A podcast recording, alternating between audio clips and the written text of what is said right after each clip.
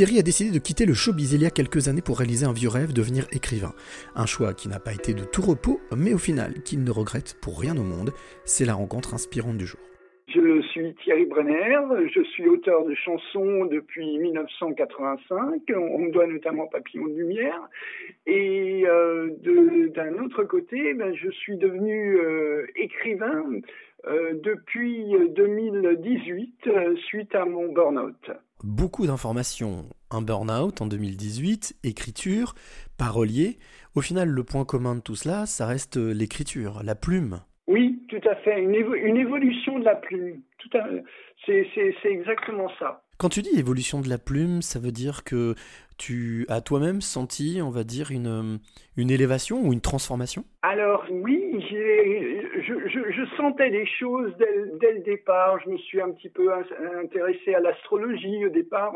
Tout le monde me disait mais t'es fou, euh, euh, reste reste rationnel et tout ça. Non non mais je sais pas, j'avais besoin d'apprendre tout petit déjà sur les euh, sur les mystères du monde. J'étais très bouleversé par exemple sur la construction construction des pyramides, sur le euh, sur le, la disparition des bateaux dans le triangle des Bermudes. Voilà, c'était des choses qui me fascinaient, qui me parlaient énormément, mais je comprenais pas pourquoi. Cette curiosité dont tu parles, qui quasiment date de ton enfance, oui. Euh, c'est une curiosité qui te procurer et qui te procure encore aujourd'hui quel type d'émotion ben, Ce sont des émotions. Euh, alors, au départ, il y, avait, il y avait beaucoup de peur. C'est un petit peu normal parce qu'on en parlait beaucoup à l'époque.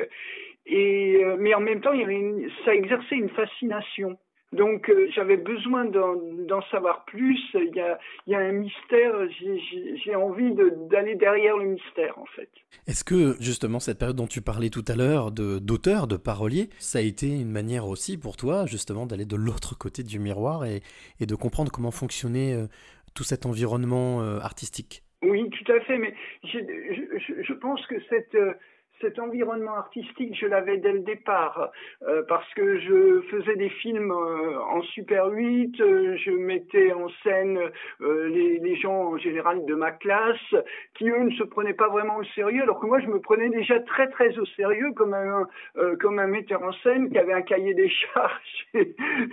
et, bon, c'était c'était une façon de de, de, de développer cet artistique que, que, que j'avais en moi profondément cette part artistique dont tu parles, c'est quelque chose, euh, d'après toi, qui est inné ou qui, a été, t'a été transmis en partie par ton éducation ou par ta famille? Moi, Je pense que mon père m'a beaucoup transmis au niveau du cinéma. Euh, avec avec lui, on apprenait à lire euh, les, les, génériques, euh, on, savait exactement qui avait fait quoi, quel était le, quel était le, qui avait fait la mise en scène, la musique du film. Enfin voilà, ça, ça m'a tout de suite passionné et je continue aujourd'hui à lire les, les, les, génériques de films, même s'ils sont moins intéressants qu'à l'époque, mais bon.